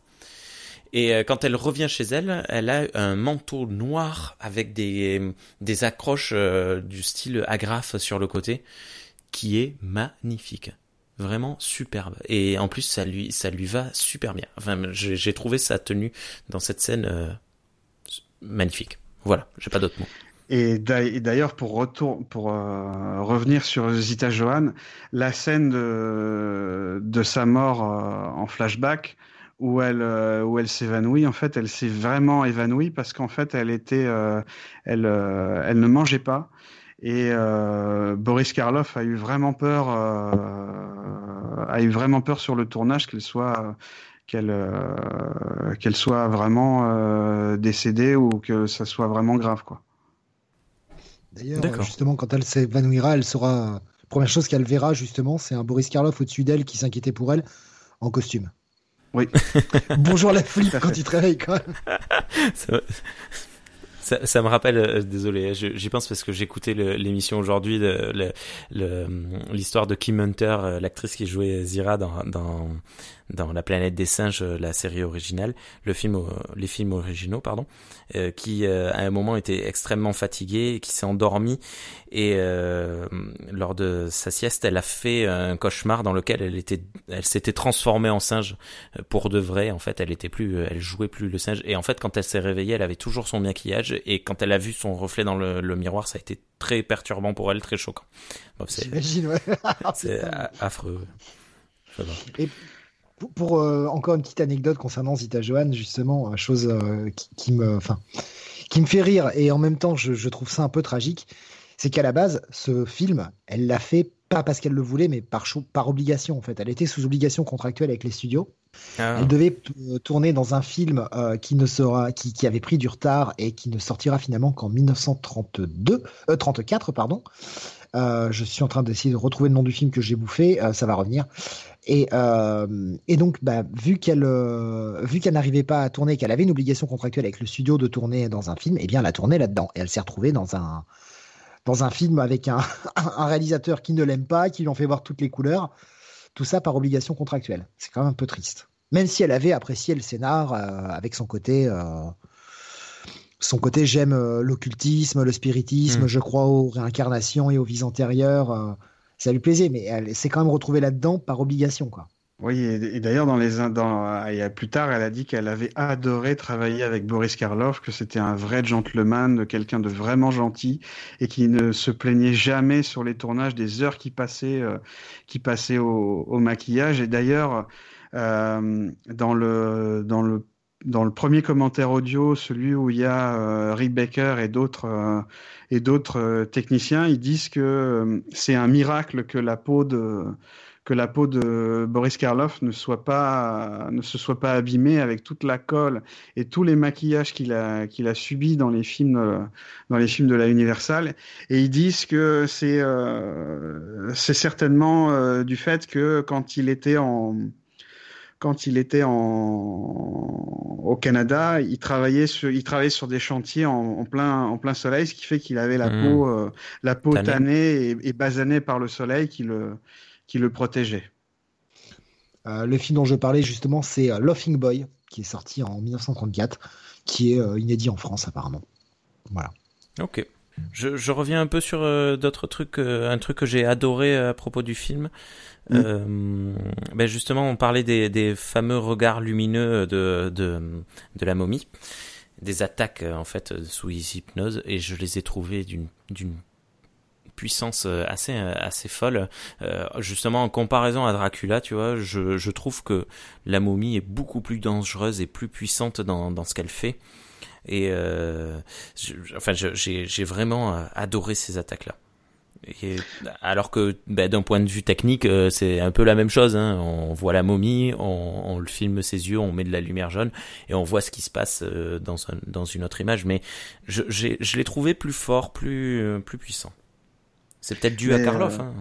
Oui, mais c'est en fait c'est un c'est une alchimie de plusieurs euh, de plusieurs éléments et euh, et la la réussite dans la dans la mise en scène tient euh, au, fait de, du des, des, cadrages et de du traitement de la photographie de de mhm. Karl Freud mais également du montage parce que euh, en fait lors au début au début du film euh, dix ans, ans après, euh, Imhotep, en tant qu'être humain, va voir les, deux archéologues qui, euh, qui sont depuis dix ans sur le, sur le chantier et ne trouvent rien. Et en fait, il leur donne un indice pour trouver la tombe euh, d'Amon ex, euh, ah, j'y arrive pas.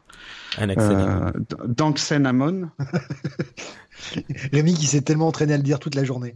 Non, c'est parce que j'adore les remakes et du coup, j'adore ce nom. Ce, ce, mot, il est magnifique. Anaxenamon. Oui.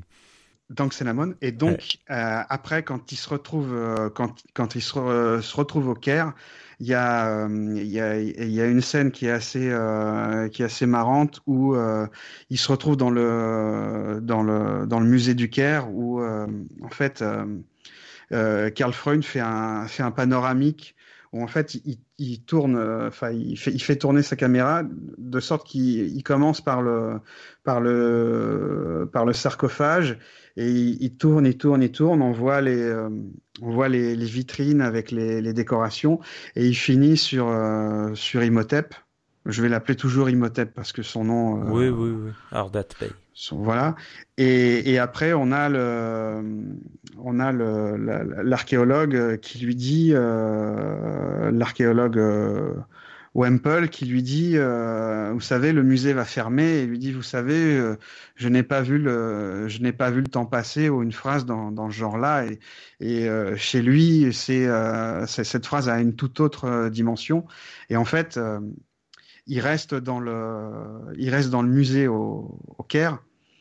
Et euh, il s'agenouille sur le sur le, comment s'appelle le manuscrit de, de Thoth et commence à faire les, incantations pour euh, réveiller euh, Anxenamon et à ce moment-là on a euh, on a un panoramique sur la ville euh, sur la ville du Caire et on arrive directement sur le visage d'Hélène pour montrer qu'en fait il y a c'est un indice comme quoi euh, Anxenamon et Hélène seraient, euh, seraient une, réincarnation d'un premier indice.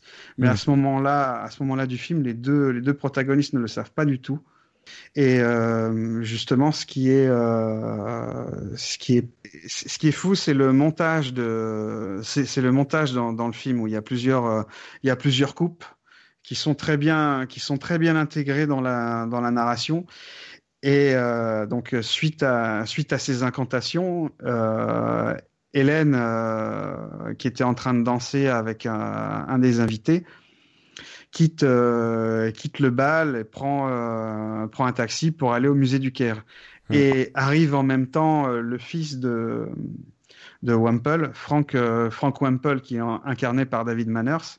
Et c'est la rencontre entre David Manners et Hélène qui lui tombe euh, littéralement dans les bras. Et ce qui est, euh, ce qui est fort dans, dans, dans l'histoire de Balderstom, en fait, c'est que euh, on, il écrit un, un, triangle amoureux et on dirait vraiment une, une tragédie grecque ouais. le, avec des coups du destin.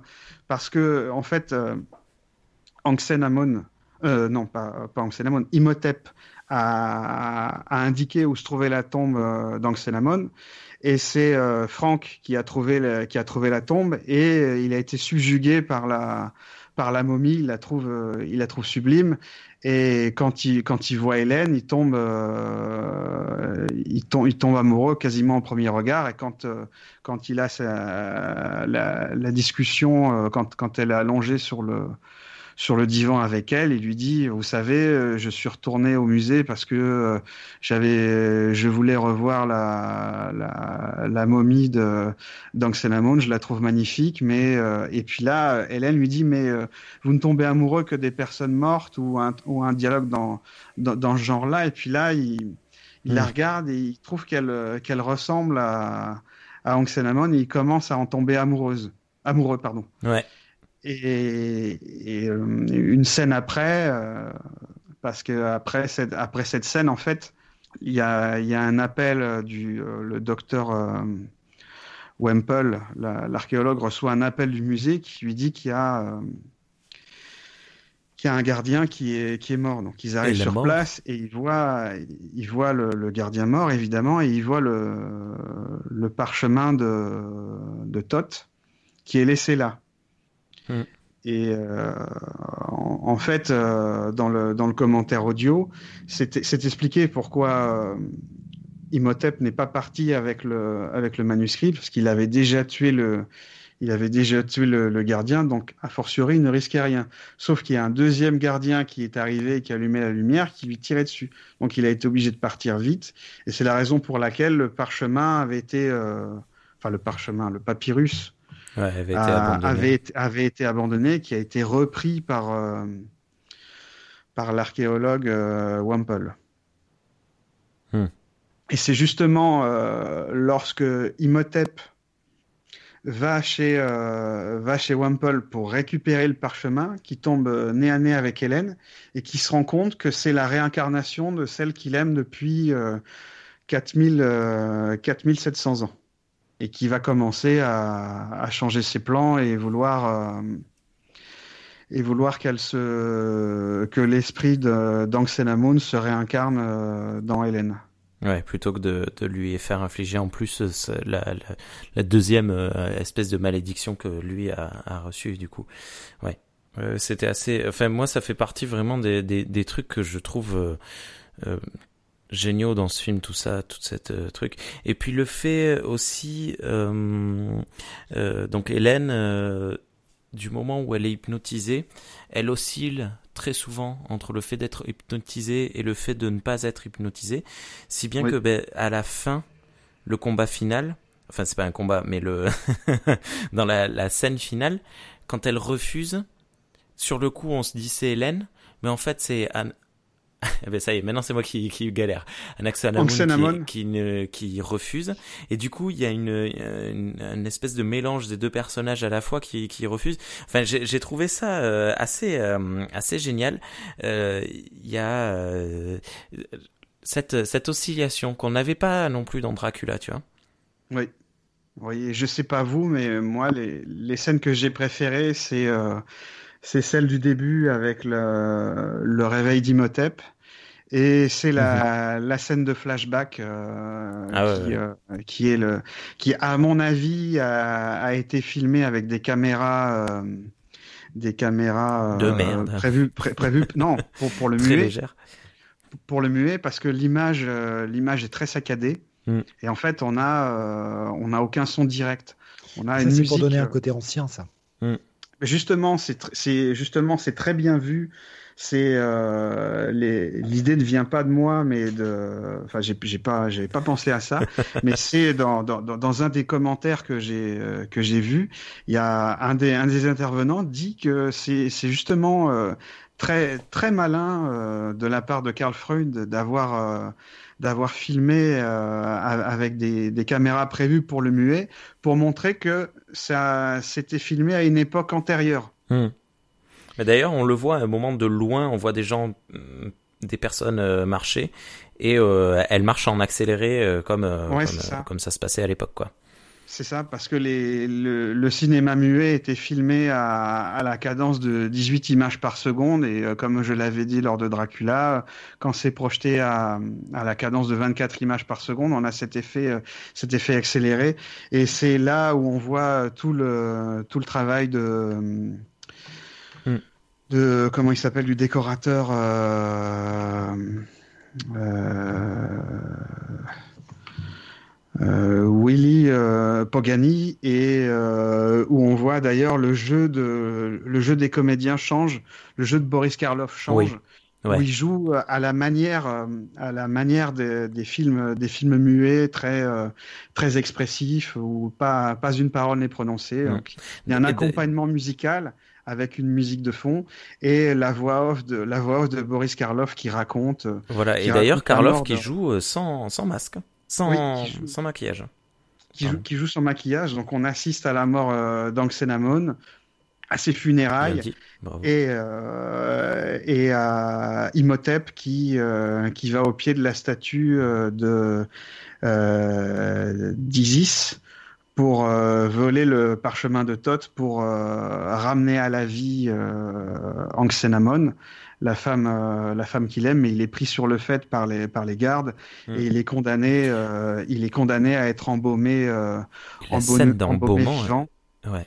qui est vraiment, euh, qui est vraiment horrible parce que justement, justement filmé, filmé en muet, elle est montrée en, en accéléré et on voit, on voit son visage disparaître sur les bandes avec les, les, les bandes, les bandes d'embaumement vraiment très euh, très très euh, très serré hein, sur la bouche et le nez c'est c'est euh, très serré affreux. Et, et, et horrible. Tu remarqueras le cut très rapide hein, au moment du nez euh, justement hmm. oui. sur la bouche il laisse mais sur le nez à partir du moment où il y a le nez on va très vite sur un fondu pour revenir au présent heureusement parce que justement je me suis dit mais combien de temps il a dû il a dû retenir sa respiration quoi et après et après justement minutes. on voit on voit les les les assistants du prêtre qui, qui détruisent euh, justement le, le, sarcophage, ils détruisent son visage et oui. ça, ça, rappelle, ça rappelle la scène d'introduction où on voit les, les archéologues qui disaient regardez, euh, mm. regardez, son nom a été, euh, a été effacé euh,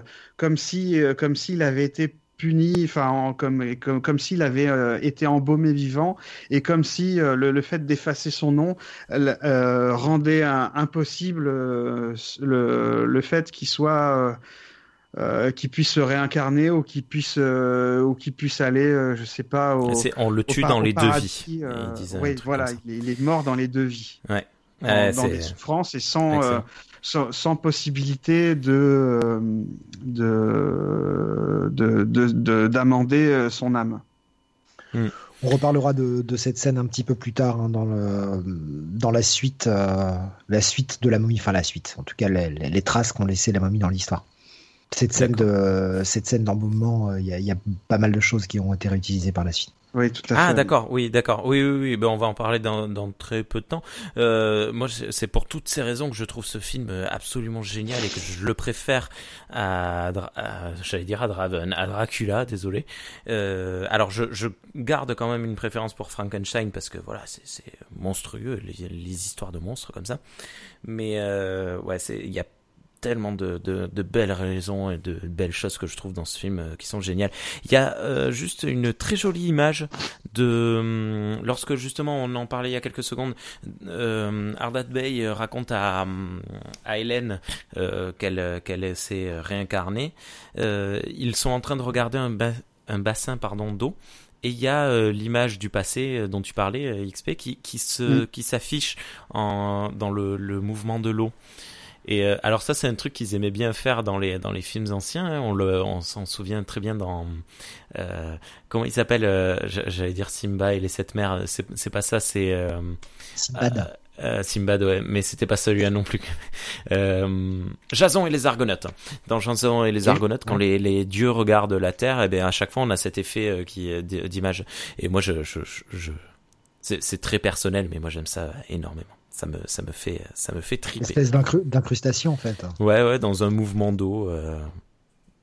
voilà.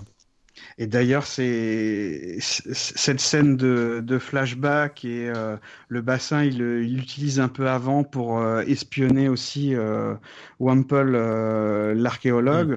On a on a un cadre qui ne ressemble pas au cadre du bassin, qui fait penser à l'idée à l'idée du, du, du, scénario de Cagliostro avec le, la vidéo la, la vidéo surveillance quoi. Mm-hmm. Ah ouais, mais c'est ça. Hein. Moi, j'ai pris ça comme une caméra euh, dans le film, tu vois. C'est bon, c'était le but qui était cherché. Et ça fonctionne, et, et, ça fonctionne très bien puisque mm Balderstom a vraiment euh, dans, dans, dans, dans, son scénario, il a réussi à, à éliminer toutes les toutes les explications pseudo-scientifiques de qu'avait mis euh, Putman dans, euh, dans, euh, dans, dans, dans, le scénario de, de, Cagliostro. Et je trouve que ça fonctionne euh, ça fonctionne très bien. Pour moi la, ma, ma suspension d'incrédulité fonctionne très bien. Mmh. moi je, je crois à ce, quand je vois le film je crois au pouvoir du, du parchemin je crois à, au pouvoir de voir euh, de voir dans l'eau chez moi, ça fonctionne. D'accord. Tu peux essayer ça chez toi, par contre. Aucun risque. Ouais, je vois dans l'eau parce que mon eau est claire. Mais je vois le fond de C'est parce que tes lunettes sont propres aussi. Ah, mais c'est ça. si on me le dit pas aussi, je peux pas savoir. ouais. Euh, il y a une justement, moi, qui je, je, vais avoir la vie, je vais avoir la vie dissident, mais moi, le film m'ennuie à mourir. Sérieux, ah, il t'ennuie plus que Dracula? Ah oui. Attention, hein, je, quand je parle de Dracula, je parle pas de la version espagnole. Hein. Non, mais oui, j'ai bien compris. Mais non, le film m'ennuie en fait. C'est-à-dire que oui, il y a la scène d'intro qui est forte. Euh, jusqu'au moment où on a euh, on a l'archéologue qui euh, bah, donc dont on parlait tout à l'heure, un Norton qui qui meurt de rire entre guillemets. On a le passage justement en 1932. Ouais, c'est ça. il est il est MDR pour de vrai lui. Et après, en fait, je trouve que le rythme, le rythme du film en, pâtit énormément. Les scènes avec Karloff, quand il est là, elles sont excellentes. Mmh. Les scènes avec les autres, oh, ça a été, mais euh, ça a été mou, lent, et, je, je, ne suis jamais rentré dans le film. D'accord. Je n'ai pas pu. Je m'ennuie profondément. Alors que pourtant, il y a, euh, il y a aussi beaucoup de choses. On, en parlait juste avant le début de l'émission, avant que tu arrives, Rémi. On en parlait avec, euh, avec XP, mais la musique dans le film. Contrairement à Dracula, il y a de la musique. Il y a de la musique extra-diégétique. C'est le, le premier film qu'on aborde avec de la musique extra-diégétique. Mais euh, justement, c'est de la musique euh, d'accompagnement. On dirait qu'elle n'a pas été composée spécialement pour le film, alors que dans, dans Frankenstein, il n'y a pas de musique, mais il y a toujours, il y a toujours une ambiance sonore. Il y a, on entend le bruit de l'orage, euh, la pluie, le vent. Euh, ça, ça participe à l'ambiance. Et là, quand il n'y a pas de musique, il y a le silence total. Et, dans Frankenstein, il y a de la musique, mais c'est de la musique intradiégétique. Oui, oui avec la, la, mort de la petite. Euh. Pas intradiégétique, diégétique. Quand il y a toute la fête dans le village. Mais dommage qu'il n'y ait pas eu les musclés, malheureusement. Mais ils auraient été avant-gardistes à l'époque. C'est on est là, on est sérieux, on parle cinéma et l'autre nous parle de Dorothée quoi. Ah les musclés, les musclés, euh, quand tu auras leur carrière, Rémi. Euh, ils ont joué dans tellement de films, tellement d'épisodes de séries. Je, euh. je, vous conseille très vivement, si vous aimez les musclés, d'écouter le groupe Les Costauds, qui, qui fait des reprises des musclés et qui sont géniaux. Tout ah, simplement. Ah, ils sont canadiens, c'est ça? Ouais québécois. Ouais, ouais excellent groupe. Bref, désolé. c'est, Non, non, mais tu as, raison, euh, justement, de, revenir un peu sérieux après mon, égarement. Mais c'est vrai que du coup, je, je, suis pas rentré dans le film, alors que pourtant, il n'y a, y a, pas de gros blancs comme, euh, comme on a dans Dracula, où on a ces moments très pesants, où, on n'a pas de son. On a juste hmm. l'image qui bouge et on n'a pas de son. Mais je sais pas, le... ça, vient, ça vient aussi, je pense, des acteurs. Euh, et notamment euh, celui qui joue euh, Frank Wemple, qui, qui me qui ah, m'ennuie prodigieusement. C'est vraiment le, le, le, jeune homme bon sur, sur tout rapport. Il, il, a été très bien casté, je trouve, pour, pour être ce personnage-là. Je le trouve très fade en fait. Ah voilà, donc les, les, moments avec Karloff sont, sont, sublimes, ils sont somptueux et les mouvements de caméra sont très bons. mais ça suffit pas à me, à me garder dans le film en fait. Moi, ce qui m'a, ce qui m'a gêné, c'est que j'avais l'impression de voir un, vraiment un décalque, euh, a raison, hein, de, de l'histoire de Dracula. J'avais l'impression de voir euh, Dracula avec, euh, un remake. avec, avec une momie. Ah, c'est un remake. Mais moi, ça me va très très bien. Je trouve que le, ce, remake est meilleur que, que l'original. C'est une relecture, mais euh, toujours avec des moyens, des moyens supérieurs. Les décors sont sublimes, mais euh, tu vois, malgré tout, la, la mise en scène de, de Karl Freund est, est, est, excellente. Mais moi, suis, je n'y suis pas, je suis pas très sensible. Je suis plus sensible à la, à la mise en scène de, de James Wall. Ouais. Dont on reparlera bientôt. Oui. Oui. Euh, est-ce que, est-ce que, ah non, si non. Euh, alors il y a quelque chose. Euh, peut-être que vous êtes plus doué que moi en histoire, mais je savais pas qu'en Égypte il y avait des moments où on, enfin, on parlait français.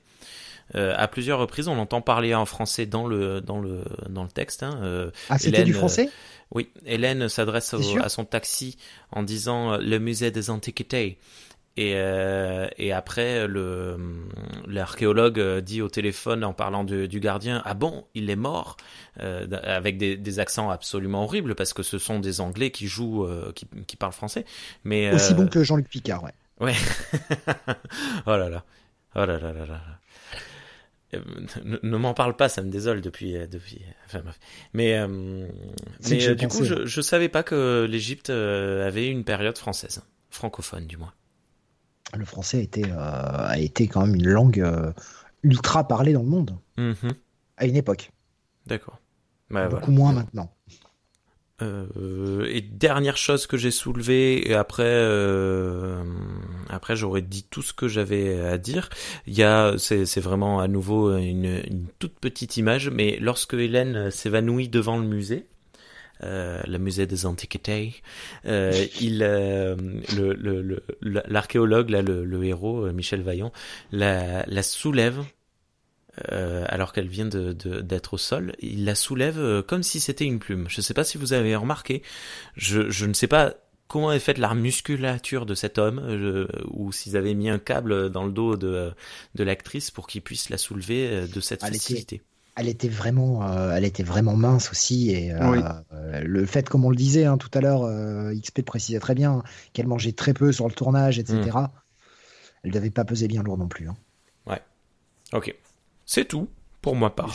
Et moi, ce que je trouve, en plus de la, la scène du réveil de la momie et la scène, la scène du flashback, la, la, scène que je préfère, c'est la scène, euh, c'est la scène finale dans le musée où euh, euh Imhotep est avec euh, mm. Hélène en Ankh-Senamun, avec notamment le, le, le, Nubien qui est qui est au premier plan et qui est en train de faire, ouais.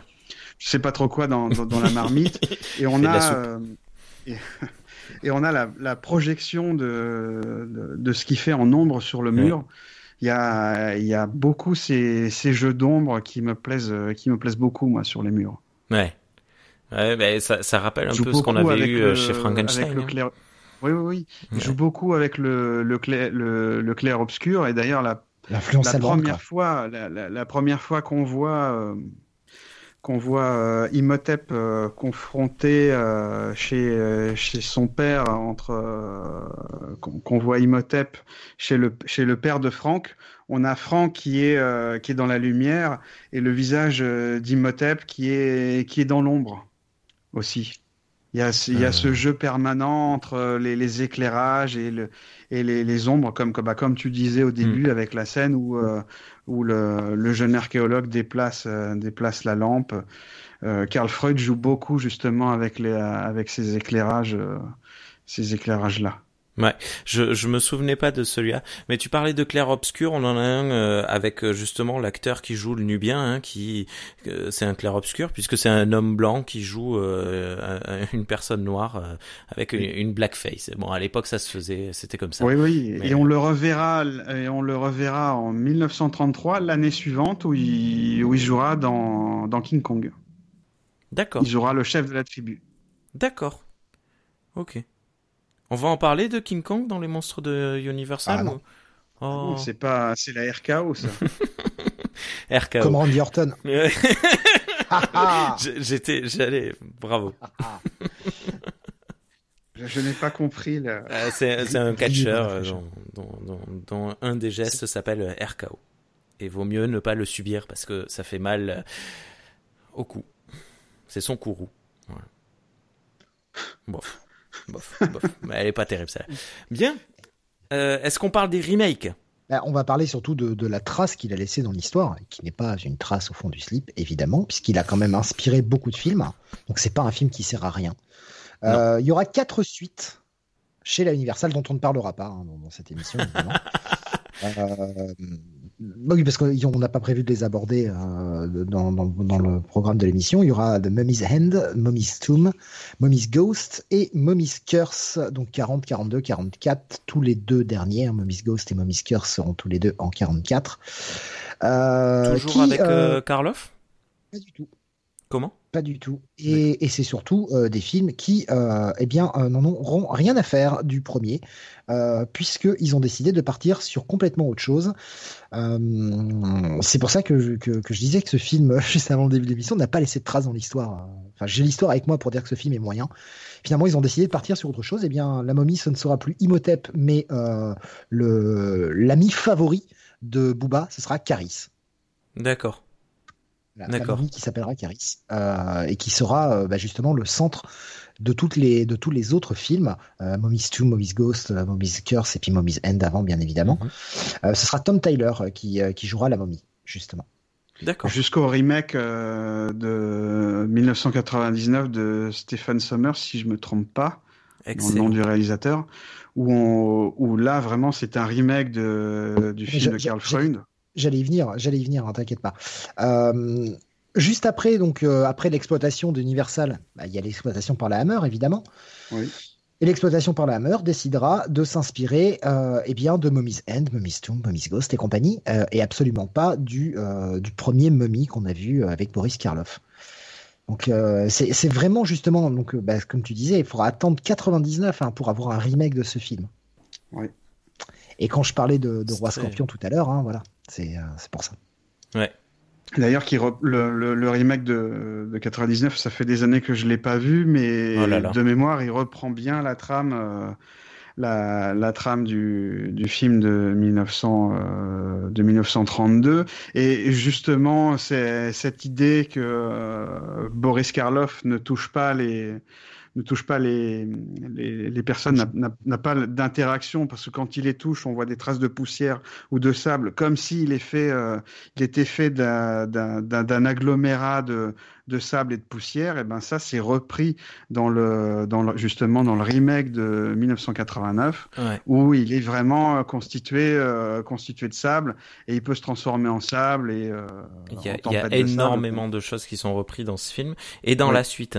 C'est-à-dire que, ben, par exemple, Oui. la, la réincarnation, c'est surtout dans la suite qu'on de, de, de Anaxonamun, c'est dans la suite qu'on l'exploite euh, surtout.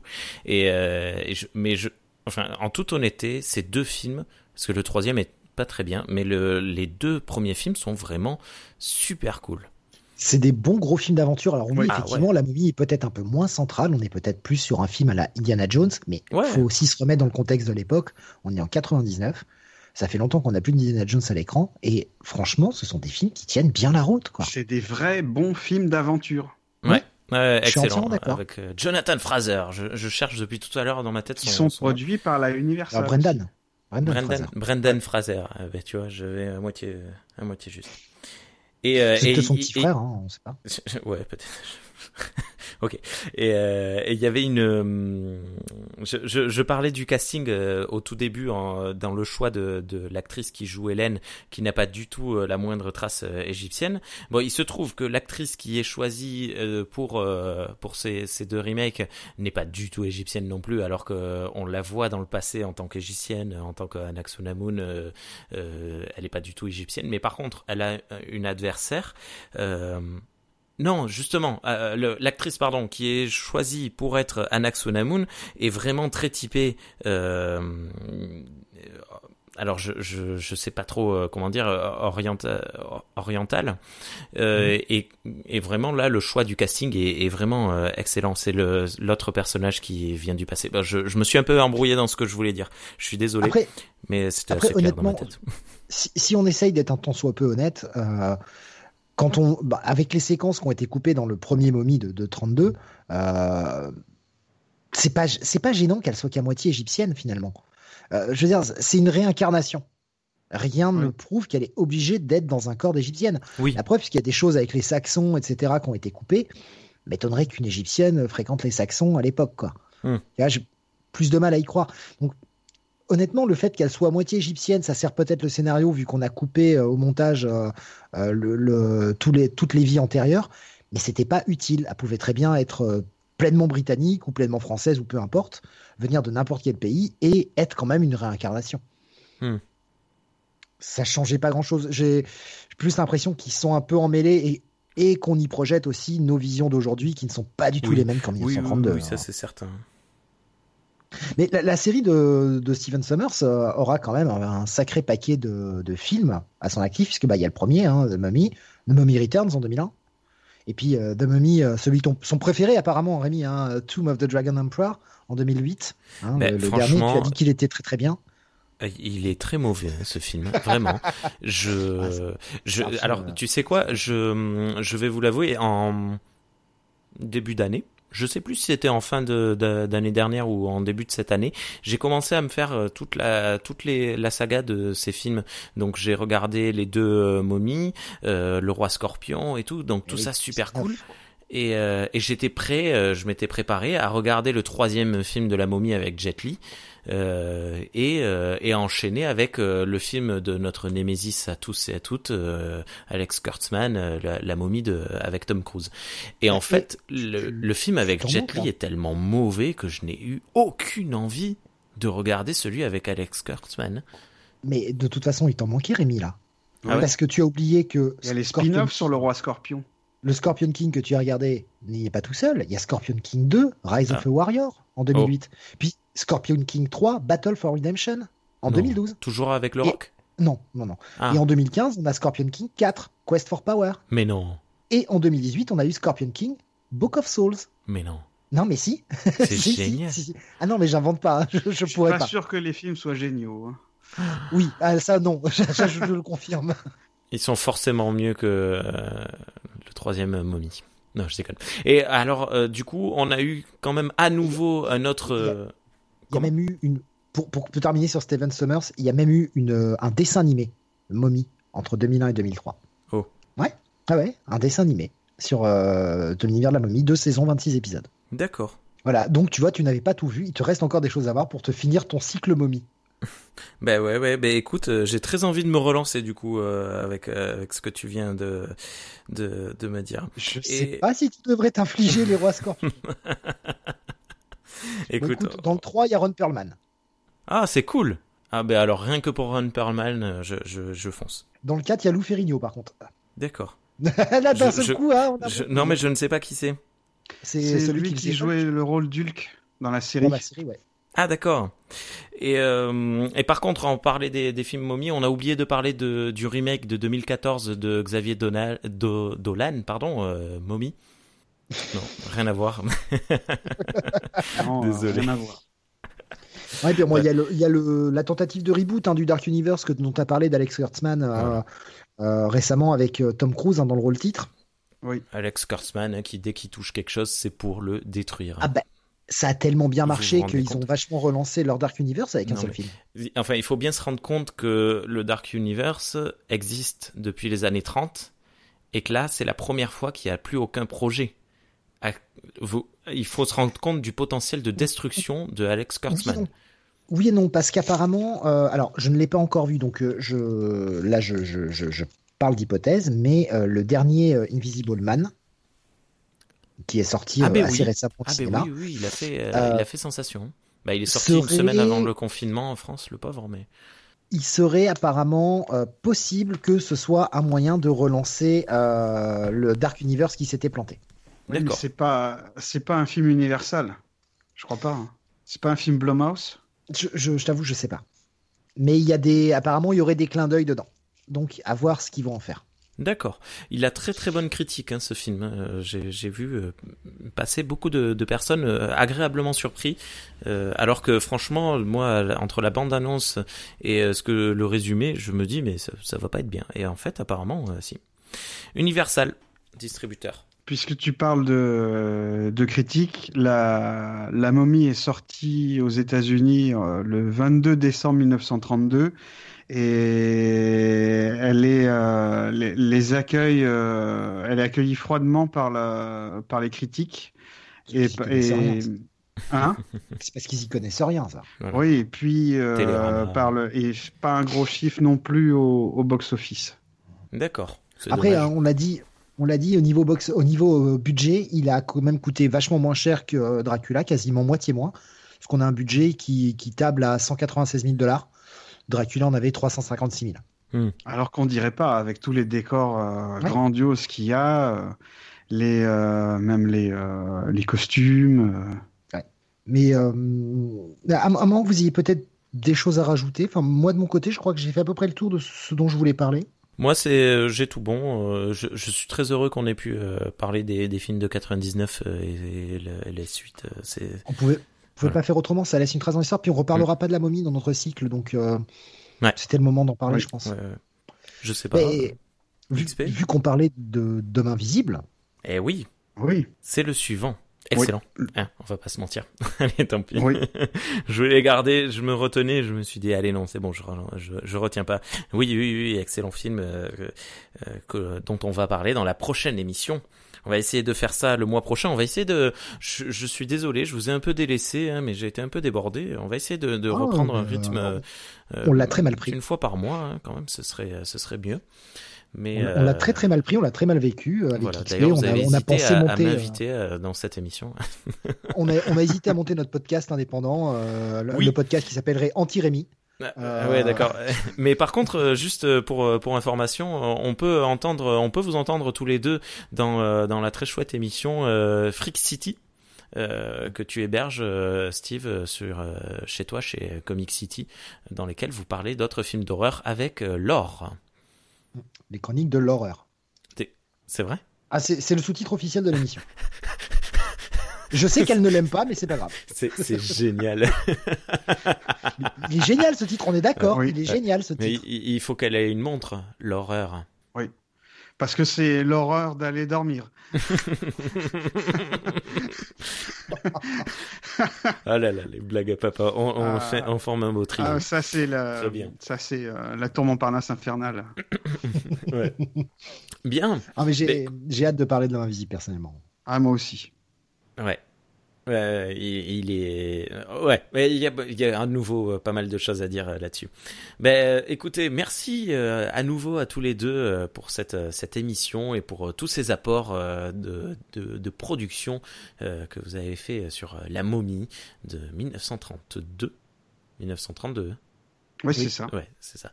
Euh, avec euh, en, en, méga superstar euh, Boris Karloff qui ne reviendra pas dans le prochain, mais qui reviendra dans celui d'après. Dernier petit fun fact quand même sur Boris Karloff, c'est que le mec avait acquis tellement de popularité. XP en avait parlé un petit peu en début d'émission. Le mec avait acquis tellement de popularité sur Frankenstein notamment, et puis sur le film qu'il avait fait après où il avait quand même un petit rôle, mais que finalement, pour vendre la momie, ils ont mis Karloff en haut de l'affiche. Mm et c'est pas banal. Et c'est la première fois qu'il y avait son nom complet. Boris Karloff. Ah, dans, sur, les, Frankenstein sur, les autres films, dans les, dans, dans, dans, dans, les affiches des autres films, il n'y avait pas son nom complet. D'accord. Il y avait un qualificatif euh, Karloff, genre la, la créature Karloff, un truc dans ce genre-là. Et c'est la première fois qu'il y a son nom il y a, y a son, son, son, nom complet, Boris Karloff, en haut de l'affiche. Et euh, ce, ce, film a été, euh, a été écrit pour lui.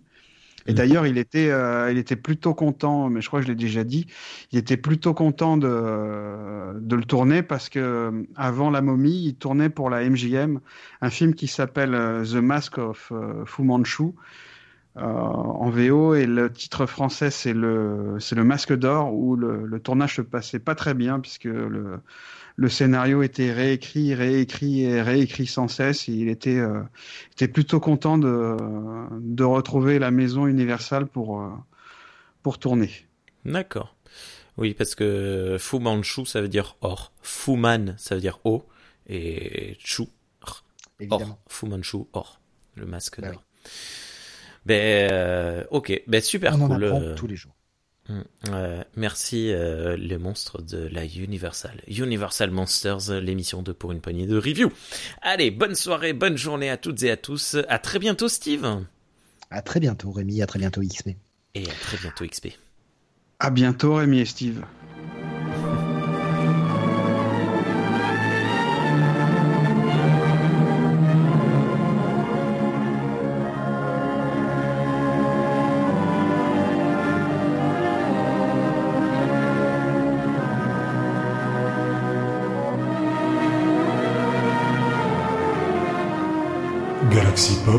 Galaxy Pop. Galaxy Pop. Galaxy Pop. Wow. Galaxy, Pop.